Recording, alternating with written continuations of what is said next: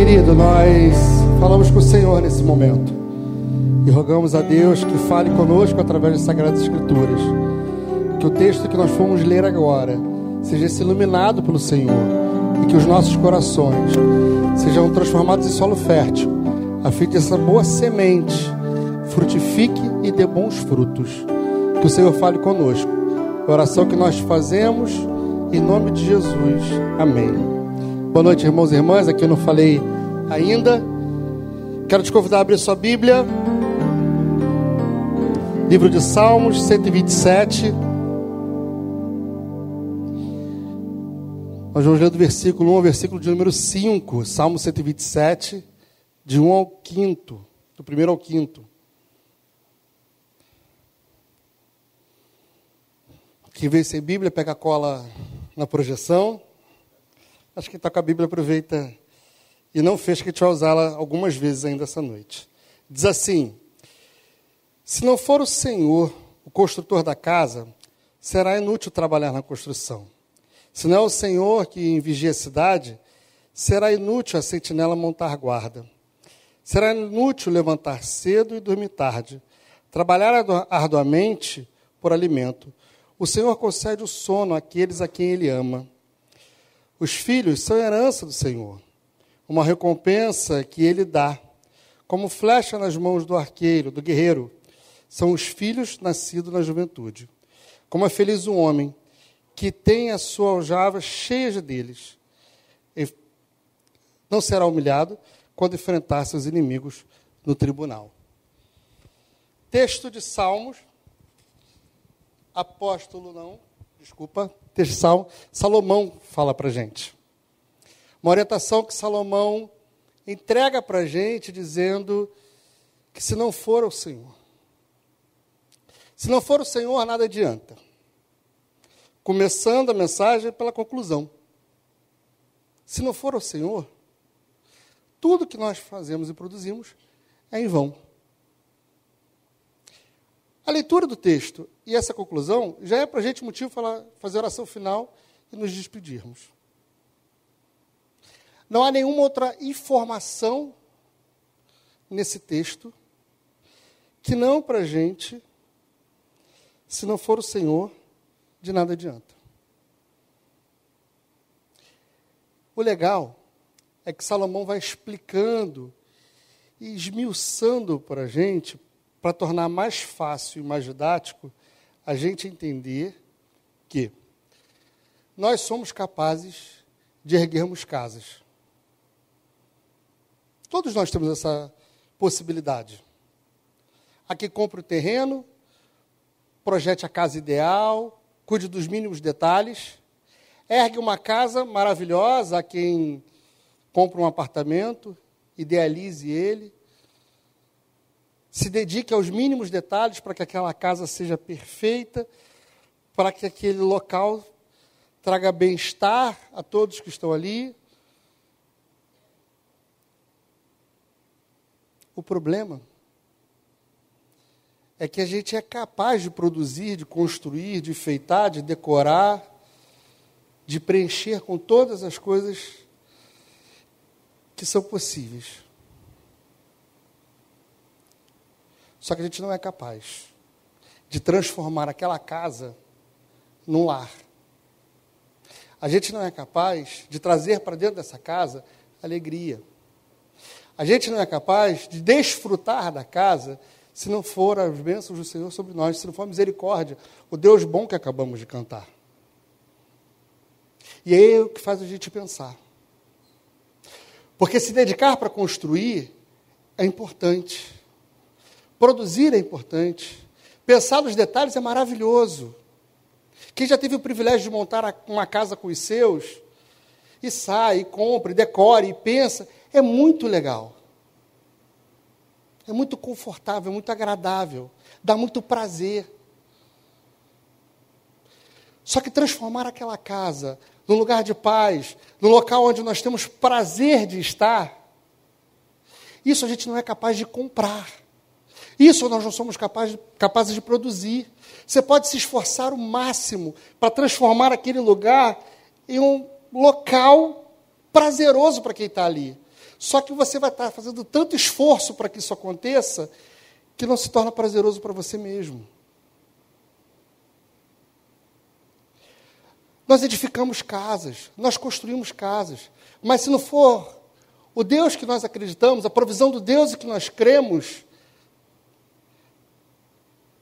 não há sentido algum em fazer isso. A parte B do versículo diz para a gente que se o Senhor não guardar a cidade, e vão vigiar o sentinela. O que está sendo explicado ali é o seguinte: esse texto é chamado de texto de romagem, salmo de romagem. Começa no salmo 120 e vai até o salmo 134. Esse texto, ele era comumente cantado quando as cidades subiam para Jerusalém para as três festas anuais, que é a festa da Páscoa, o Pentecoste e o Tabernáculo. Então as pessoas subiam 750 metros acima do nível do mar, cantando esses salmos e sendo lembrados do que eles estão fazendo ali. Qual o sentido de estar ali? Não é mais uma festa que nós tradicionalmente vamos para comer canjica ou quentão. É uma festa, não estou brincando do quentão, gente, não vai exagerar não. Mas é uma festa que nós vamos para celebrar a presença de Deus. Por isso que há uma lembrança que se não for o Senhor a edificar, a fazer, a dar a provisão, a estar ali, de nada tem valor. Ir para Jerusalém, subir 750 metros, caminhar com aquele povo todo, se não for para celebrar a presença de Deus, se não for para agradecer a ação do Pai, de nada tem valor, você só está perdendo seu tempo. Por isso que nós somos lembrados que se a sentinela vigiar e Deus não for com ela, de nada tem valor, porque a cidade vai ser atacada.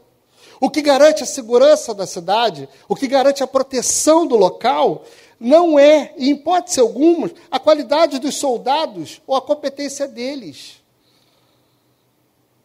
O que garante nossa, a nossa segurança não é a capacidade que nós temos de comprar um carro blindado, tampouco a quantidade de uh, alarmes que nós botamos no nosso lar. Esses são importantes. Se você puder se preservar, se preserve da forma como puder mas não creia que a sua confiança, ou deposite a sua confiança aonde não está a presença de Deus. E é isso que o texto está lembrando para a gente. Nós construímos casas, mas desfrutamos delas se houver a presença de Deus e a ação de Deus naquele lugar. Nós fortalecemos a segurança, nós fortalecemos, colocamos, capacitamos a sentinela mas nós não cremos que é a sentinela que guarda o lugar, mas sim a presença de Deus ali. Independente da casa que você tenha, do local onde você more, o que traz alegria e paz para aquele lugar é a certeza da providência divina. A sua casa pode ser a mais bonita ou a mais simples a magica ou a tapera. É a providência que está lá. A sua casa pode ter celeiros fartos ou contar todo dia com a provisão do Senhor. Em ambos os casos, é a providência do Senhor que está lá. E eu não vou para o lugar comum dizendo que casas bonitas não refletem graça como às vezes a gente ouve, que há muitos que são ricos, mas não têm paz ou alegria. Enfim, eu vou para um lugar que diz o seguinte: independente da casa que você tenha, independente dos problemas que passem por essa casa, independente se dentro dessa casa você está rindo, você está chorando, creia que a ação de Deus está sobre a sua casa. Independente se o lugar tem sido um lugar agradável para você, ou se tem sido um lugar desconfortável, pelas coisas que acontecem no dia a dia, creia que o Senhor está com o Senhor, está com você, e se não for o Senhor edificar a casa, e vão, em vão é o nosso trabalho. Se não for o Senhor a caminhar conosco, em vão é a nossa caminhada. Se não for o Senhor que você sai da sua casa para celebrar dominicalmente, em vão é o seu deslocamento. O nosso louvor é muito legal. A gente percebe o quanto os meninos, eu estou colocando o Tião na condição de menino, se de novo, mas o quanto a galera se esforça para dar o seu melhor. Mas se você for a qualquer casa de espetáculo, provavelmente você vai encontrar uma galera muito mais qualificada do que a nossa. Mas se você vem aqui, não para consumir, mas para celebrar, aqui é o local que você deveria estar, porque o Senhor está tá contigo, está se alegrando do seu trabalho, do seu esforço, do seu louvor, da sua gratidão. A pegada do salmo não é para a gente pensar única e exclusivamente na ação de Deus, mas a ideia de quando nós caminhamos morro acima é como nós fazemos isso. Para quem nós fazemos isso? A celebração da subida, o cântico da subida, é para a gente subir. E a cada passo ser lembrado de que é o Senhor que caminha conosco, que é o Senhor que nos sustenta. Seguindo o texto, está com a sua Bíblia aberta ainda?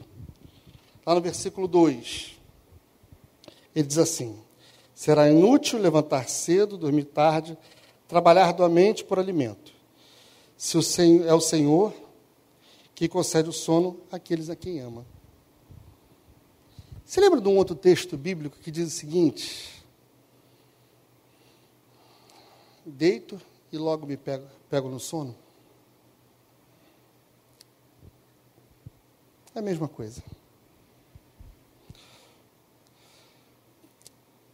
Às vezes, a gente cria ideais, sonhos e projetos que são grandes, que são maravilhosos, que fazem todo sentido para a gente.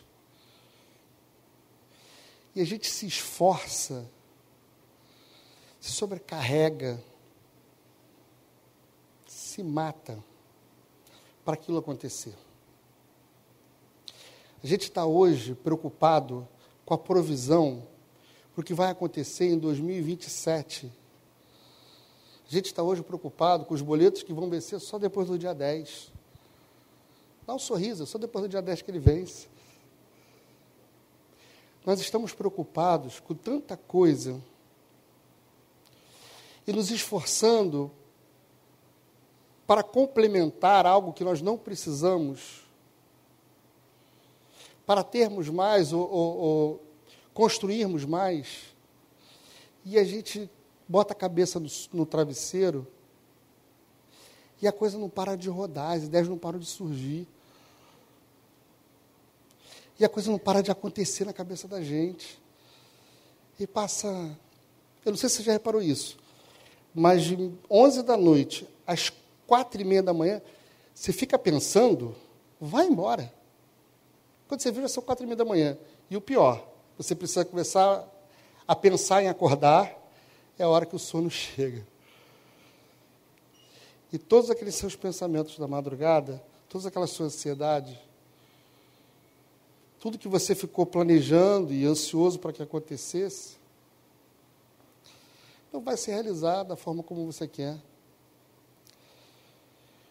Salomão está dizendo para a gente, é para a gente parar de colocar o nosso trabalho, as nossas necessidades, acima da provisão de Deus. Salomão não está dizendo para ninguém fazer voto de pobreza, para ninguém deixar de sonhar, tão pouco de construir, se preparar, de investir no seu futuro, de provisionar uma segurança. Salomão está dizendo isso para a gente. Salomão está dizendo que isso não é suficiente. Por quê? Por mais que você consiga acumular, tudo é passageiro. Tudo é inútil.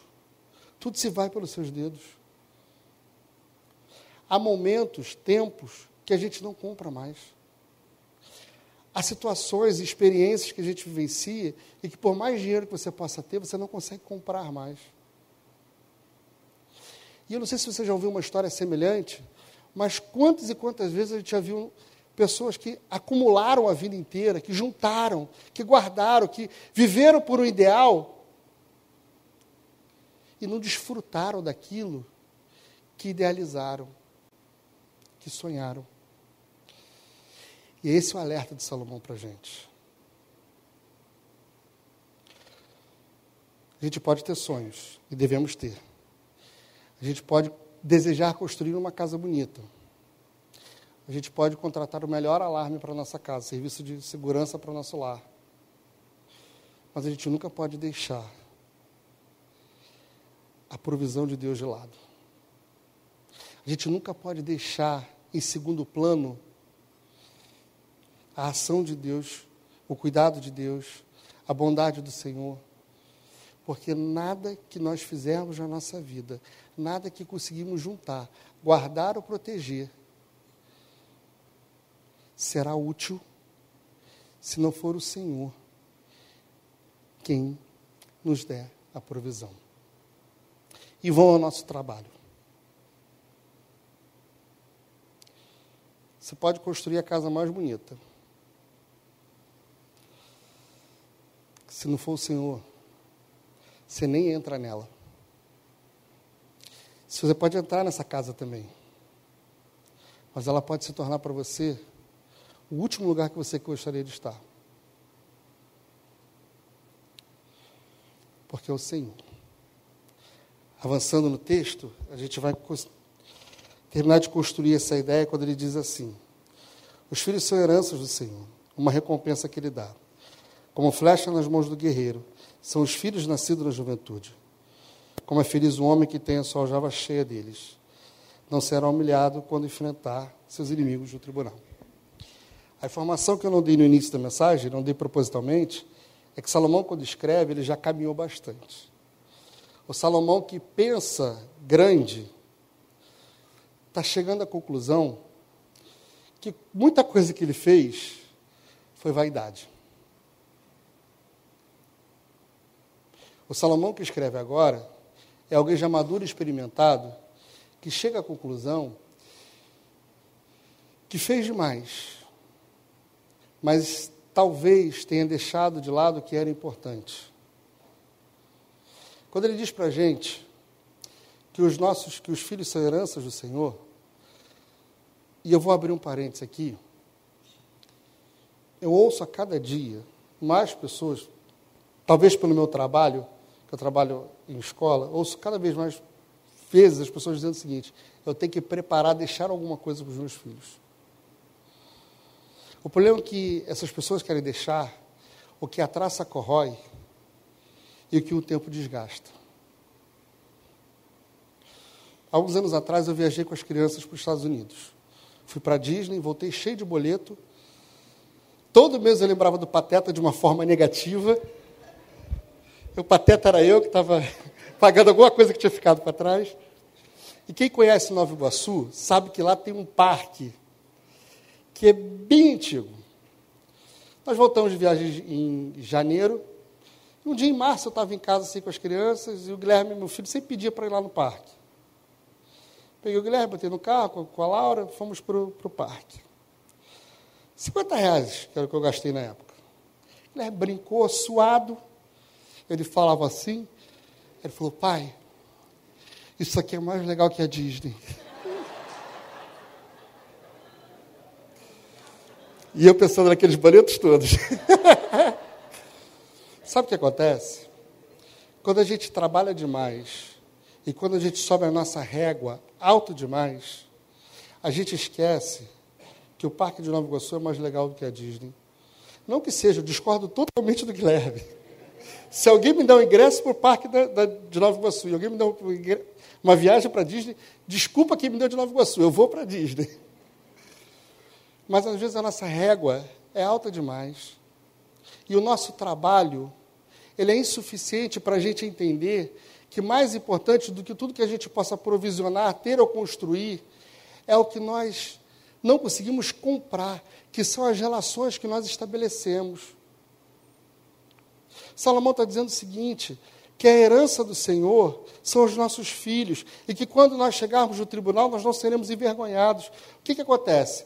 No período judaico, o pai ou os filhos têm um compromisso de cuidar dos pais até o dia que o Senhor os levar. Então, aquele que entende que os filhos são heranças do Senhor e que vive dando aos seus filhos o que a traça não pode comer, quando fica velho na sua caminhada, conta com aquilo que ele ensinou ao seu filho. Ele é cuidado porque ele ensinou que deveria ser cuidado. Ele é amado porque ele ensinou que deveria ser amado. Ele é acalentado e é honrado porque ele ensinou que deveria ser assim. E quando chega no tribunal, ele não é envergonhado porque a casa dele é cheia de filhos. E os tribunais aconteciam à porta das cidades.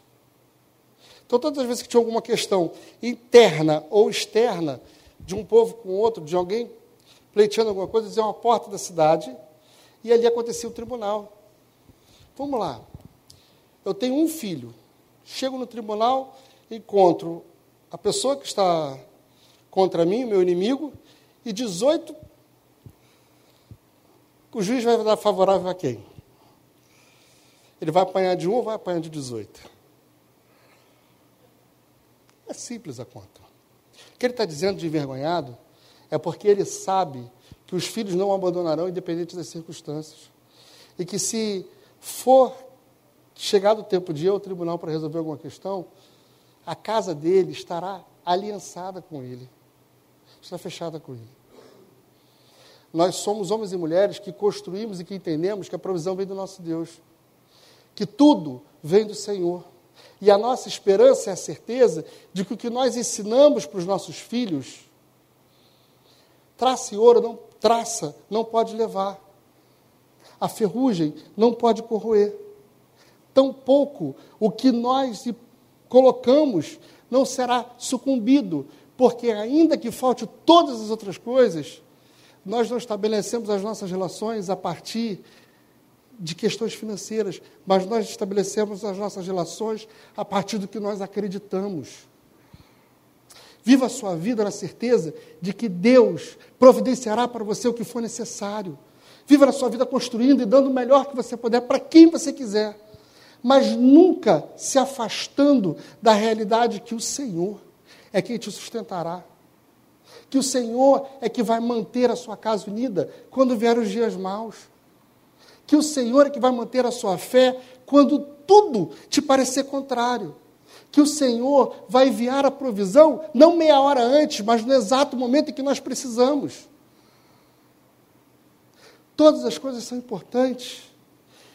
E ser responsável é essencial. É essencial. A gente não pode viver nossa vida absolutamente, vivendo como nós quisermos, sem nos preocuparmos uns com os outros. Mas temos que viver nossa vida na certeza que Deus proverá a cada dia o que for necessário para a gente, essencial para a gente.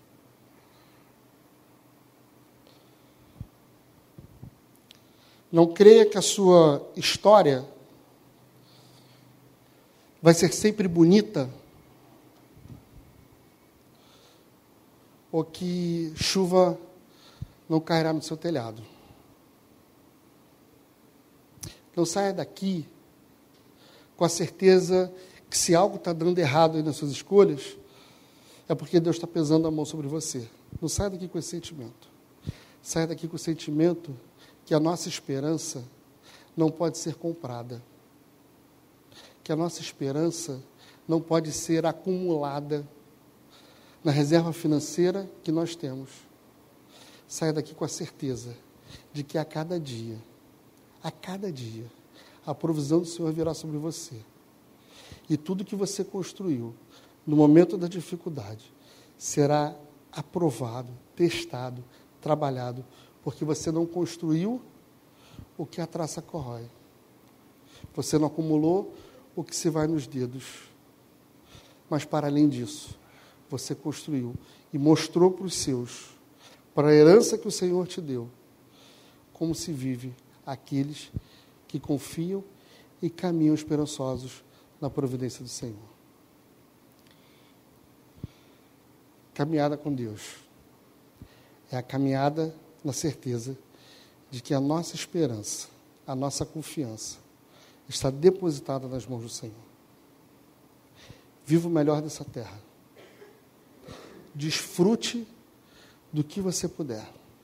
aproveite, mas não se mate tentando construir algo, se não for para você desfrutar na presença do Senhor com os seus.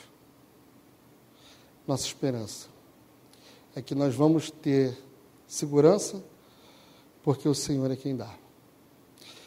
Nós construiremos os nossos lares, porque o Senhor é quem nos abençoa.